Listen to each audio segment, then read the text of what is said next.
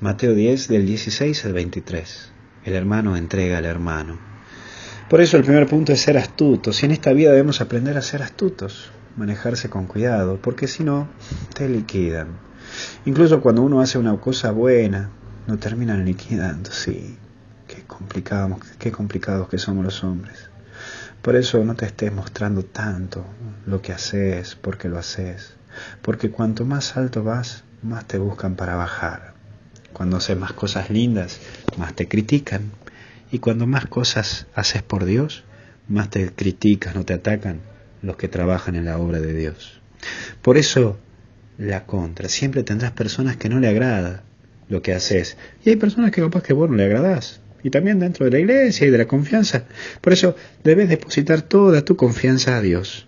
Y recuerda que vos haces las cosas por Dios y para Dios. Nada más.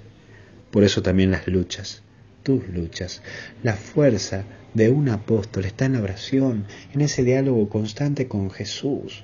Lo que hacía el Papa Juan Pablo II, pasaba horas frente al Santísimo, hablando con Jesús.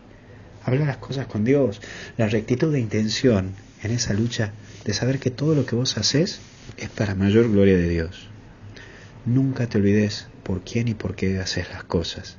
Eso es lo que te va a ayudar a enfrentar todos los problemas, incluso a tus hermanos. Que Dios te bendiga y te acompañe en el nombre del Padre, del Hijo y del Espíritu Santo. Cuídate.